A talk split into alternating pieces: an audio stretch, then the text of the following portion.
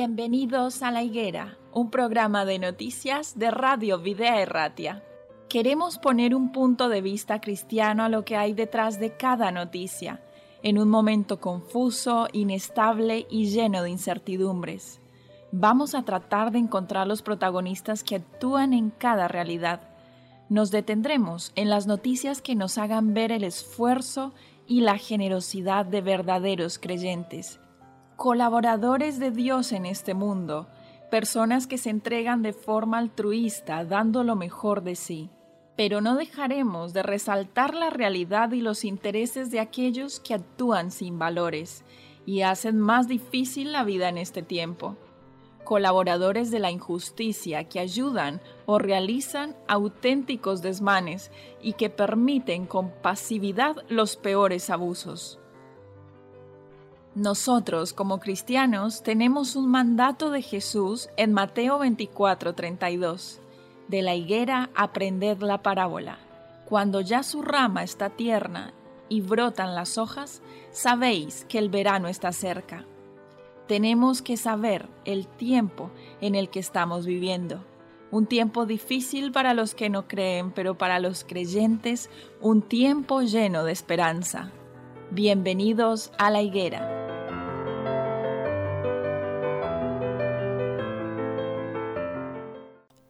Damos inicio a un nuevo programa de La Higuera aquí en Vida Erratia y estamos otra vez en esta tertulia de noticias y actualidad intentando conversar un poco acerca de los temas de, esta sociedad que nos llaman atención.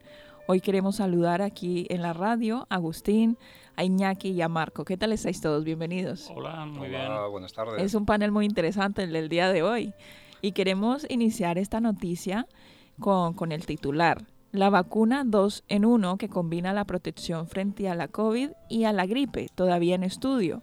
De momento se tendrán que administrar por separado y los expertos no se ponen de acuerdo en si se pueden ponerse o no en una misma sesión de vacunación. Pero se ha presentado esta idea y bueno, sigue estando en estudio como hemos dicho, su comercialización no ha sido aprobada, aunque está en estudio, los expertos consultan también por este medio de comunicación y dan por sentado que pronto será una realidad. De momento, este año la dosis extra de, del COVID-19 en personas con inmunodepresión, inmunosupresión y en mayores en las residencias se tendrá que administrar por separado. También estuvimos hablando por estos días eh, acerca de, de, la tercera dosis, ¿no? Para los mayores que están ya en las residencias. Pero quiero, mm, bueno, pasar el micro en este momento y, escucharos un poco, así que nuestros oyentes también están deseosos de, saber estas opiniones al respecto. Sí, y aquí creo que, estamos tocando un poco todos de oído, ¿no? No sabemos esto cómo va. No hay un histórico, no hay, no hay un mapa eh, en el que te puedas basar para ver cómo se va a comportar el virus. Sí es anecdótico como a nivel personal todos los años eh, conozco gente o incluso yo mismo podía coger la gripe común y este año nadie ha cogido la gripe común.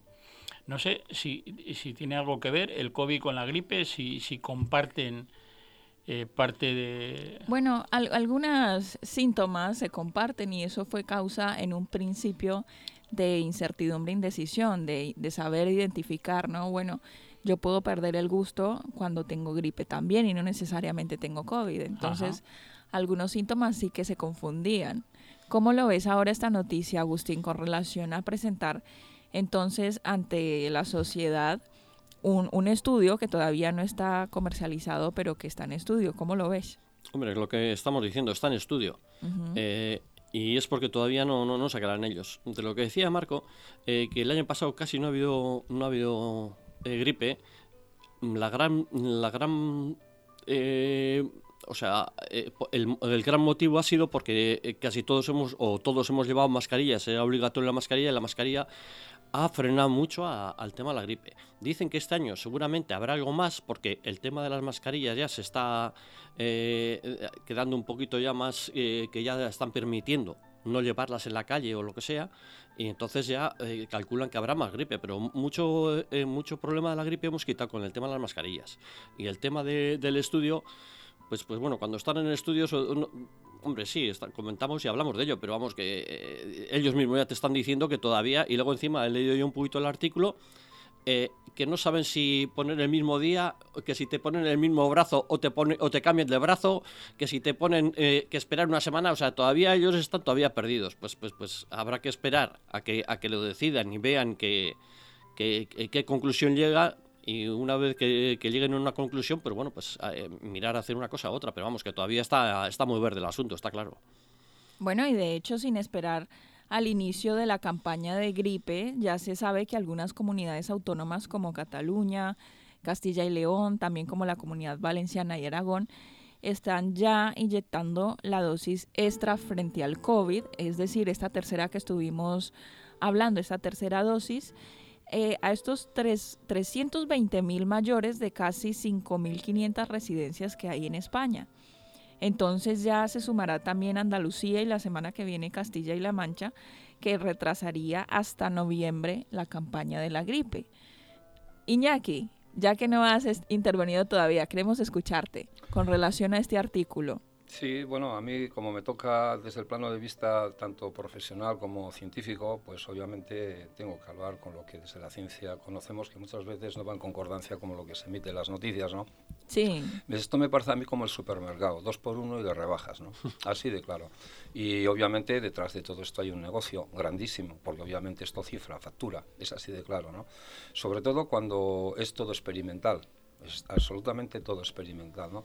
Pero para no entrar un poco en más eh, polémicas, porque obviamente pues, eh, la ciencia podríamos hablar mucho de estas cosas, yo siempre digo lo siguiente, es decir, que realmente un proceso infeccioso como tal no, no, no existe. O sea, la infección como tal no existe, es la respuesta del sistema inmune. De esto es de lo que se está olvidando siempre a la hora de las vacunas y estamos hablando de las vacunas como si fuese algo que compramos en la, en la estantería de un supermercado. Ahora, toca dos por uno y la tercera de regalo. Esto es así de claro. Pero no se habla de que toda la sintomatología, incluso las respuestas exacerbadas del cuerpo humano, es más que la reacción del sistema inmune frente a un supuesto patógeno que entra en tu cuerpo y entonces el cuerpo reacciona. Y entonces yo siempre soy partidario de decir, bueno, ¿y por qué no educamos esa respuesta?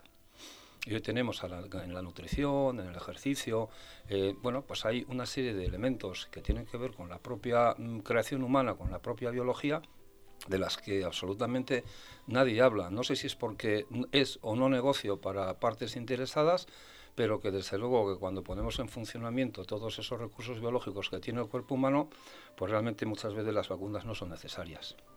Y es lo que os puedo aportar desde mi visión, tanto científica como profesional.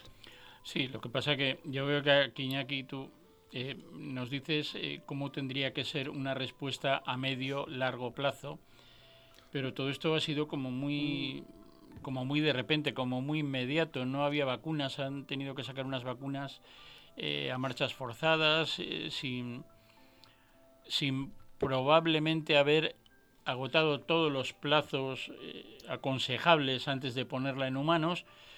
Pero al final lo que vemos es que, sin entrar en detalles, pero vemos que el problema venía en la saturación en los hospitales, en las UCIs.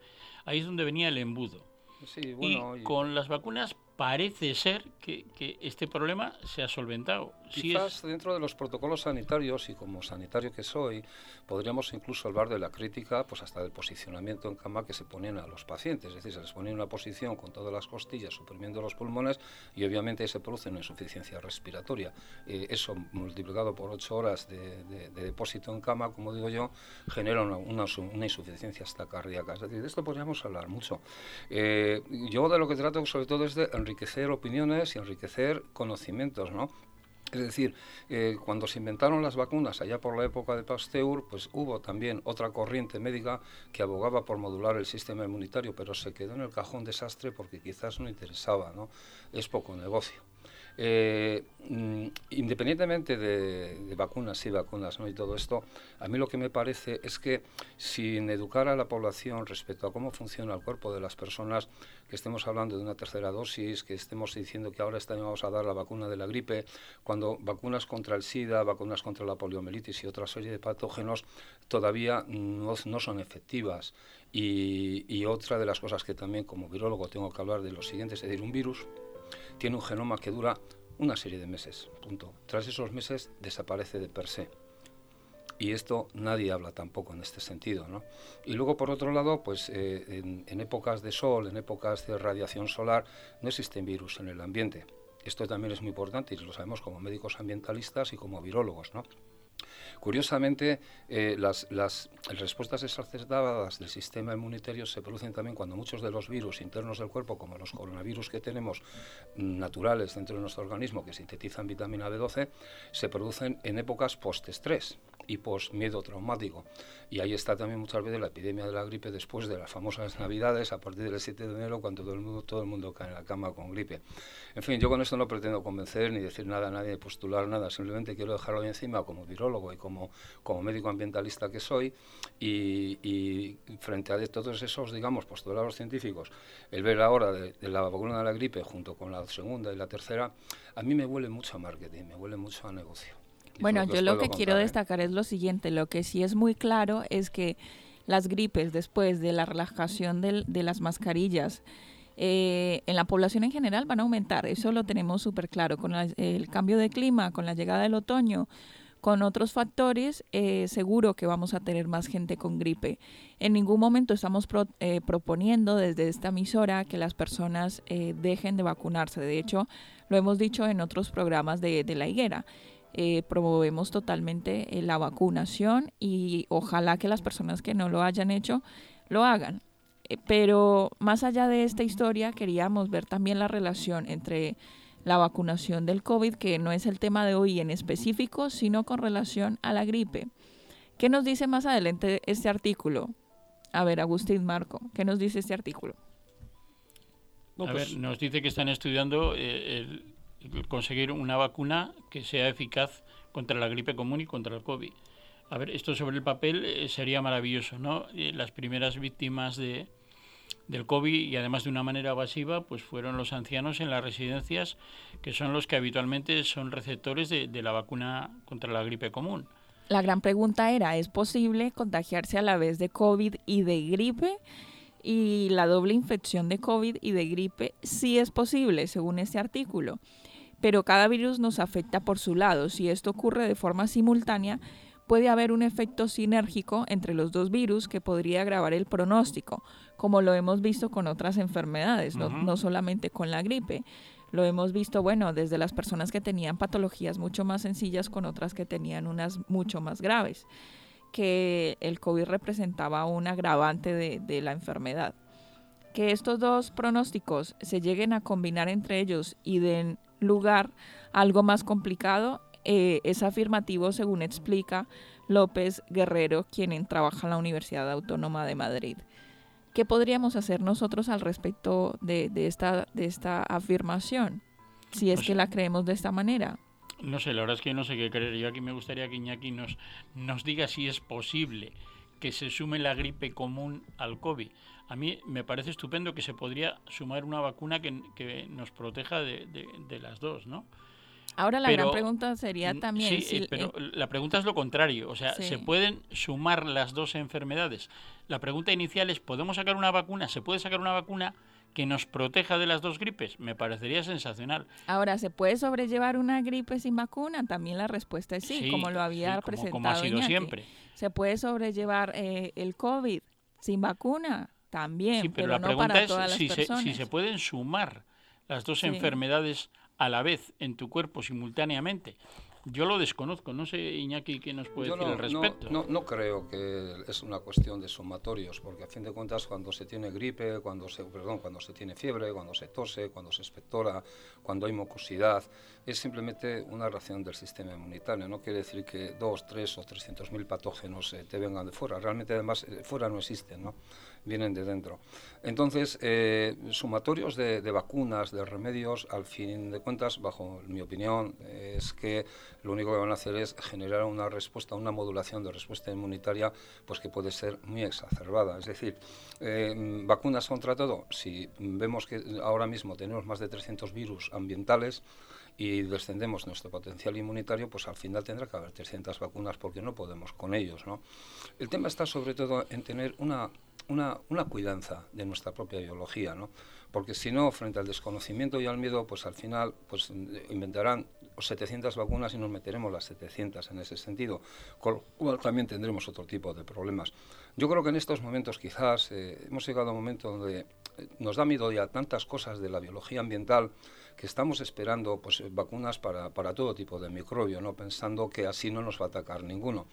Y en este sentido, pues eh, yo creo que deberíamos, es un poco la propuesta que yo planto encima de la mesa sin tener ni tratar de convencer a nadie, que investiguemos un poco cómo funciona nuestra biología, nuestra microbiota interna, nuestra biología inmunitaria, que igual a lo mejor hay un mensaje muy grande que nos va a decir nuestro cuerpo y quizás no sabemos que esa respuesta nos va a decir otras cosas a las que no estábamos acostumbrados. ¿eh? Lo dejo ahí un poco como sorpresa y investigación de descubrimiento científico para cada persona. Hombre, está claro que todos sabemos que algo muy básico, ¿no? Si tienes tus defensas altas, estás bastante más protegido que, que, que, si no, ¿no? Y, sabemos respuestas básicas de, desde niños, o sea, la vitamina C en invierno, en épocas de frío, zumo de naranja y no sé qué. Evidentemente, si eh, sabríamos preparar nuestro organismo para, para que rechace las enfermedades de, desde adentro, porque tenemos las suficientes defensas, pues sería bastante más eh, estupendo que, que tener que recurrir a vacunas y todo esto, ¿no? Es un poco la esencia de lo que nos estabas diciendo. Yo solo pongo esto un poco como, como un ejército que viene a amenazar nuestra, nuestra, nuestro país, ¿no? O sea, si estamos, eh, no tenemos una modulación de respuesta frente a una invasión o frente a un ataque, pues al final nos, no, o bien no hacemos nada y dejamos que nos invadan, o bien al final matamos moscas con cañonazos. ¿no? Lo bueno es eh, conocer bien al enemigo y tener un buen conocimiento de cuál es la capacidad de modulación de respuesta interna y inmunitaria que tenemos. ¿no? Quizás hay eh, la biología o la microbiología nos depara grandes sorpresas, grandes descubrimientos, grandes aliados, como digo yo, y, y, sobre todo descubrimientos maravillosos que no voy a decir ahora, pero igual dentro de un año o dos pues entra en discordancia con lo que quizás se nos había enseñado ¿no? respecto a la necesidad de las vacunas. ¿no? Y bueno, pues eh, ya digo que en este caso sumar eh, una vacuna para un tipo de virus, para otro tipo de virus, porque coronavirus, eh, todos los tipos de gripe son coronavirus, todos. O sea, coronavirus tiene patas HN que son hemaglutinina neurandomidasa. Entonces, esa corona que envuelve a la cápside lipídica, que llamamos lo que se llama virus corona, es el virus de la gripe, el virus del catarro, el coxsackie-virus del resfriado. O sea, es que eh, hay tanta cantidad de coronavirus que incluso pues, se tendrán que sacar una vacuna para un resfriado, porque en una condición muy exacerbada inmunitaria, pues también nos podría matar un, un, resfriado en estas condiciones. Yo siempre digo, y a mí me encanta mucho en biología y en ciencia cuando se dice, menos es más. Menos es más. Igual, igual con una basta y el resto tenemos que arreglar bien el coche. Lo dejo Bien. Yo sí, yo entiendo, entiendo que tu, bueno, tu propuesta es que eh, solucionemos un problema de base, ¿no? A partir de, del movimiento físico, de la actividad física, de la alimentación. es, una es un, un, coche que no va a andar simplemente porque tenga ventanas o puertas, ¿no? Hay que solucionar desde abajo, esa es la propuesta. Para cerrar ya este capítulo porque se nos ha ido muy rápido, quisiera comentar algunos puntos interesantes. Yo creo que algunos conoceremos a la escritora estadounidense Elena White y quiero contarles a los que no sabían que ella pasó también por una pandemia. Ella pasó por una epidemia y los datos y los registros históricos eh, eh, también muestran cómo sufrió en 1889-1890 una terrible pandemia del virus de la influenza que se hizo conocida como la gripe rusa y se estima murieron cerca de un millón de personas. Muy probablemente ella también enfrentó esta situación y esta epidemia. ¿Qué circunstancias o con qué actitud la, la presentó y la enfrentó? Muy bien. En primer lugar, ella no se entregó a la enfermedad a pesar de estar bastante afectada y de permanecer confinada en cuarentena. En segundo lugar, Elena de White mantuvo una actitud positiva y de valentía en medio del dolor. En tercer lugar, ella no perdió el foco de la misión, pues continuó realizando su trabajo como escritora aún sin poder salir de su casa. En cuarto lugar, tampoco fue indiferente al sufrimiento de las personas. Por el contrario, demostró preocupación por lo que estaba sucediendo. Después dijo también que al mismo tiempo expresó gratitud al Señor por estar mejorando de su situación de salud. No solo oró, sino que también ayudó financieramente a los que lo necesitaban y dio apoyo al pueblo de Dios. Y en último eh, punto, ella hizo de la crisis un motivo más para acercarse más firmemente a Jesús. Ahí rápidamente un resumen que creo que viene muy al punto con esta noticia y con esta tertulia.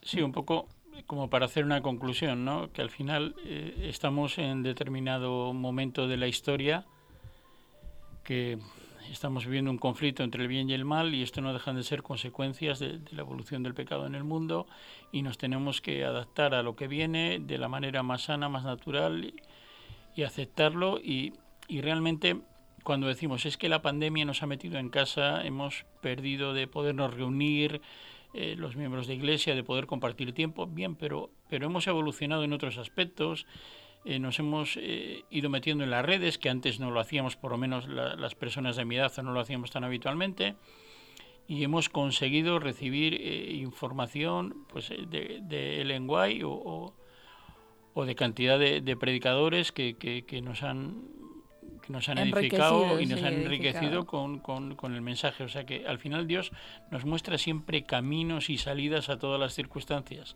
Como lo decía Ellen White, hay que estar ahí y estar preparado para, para, adaptar, la situación adaptarnos, a lo que suceda. Claro que sí.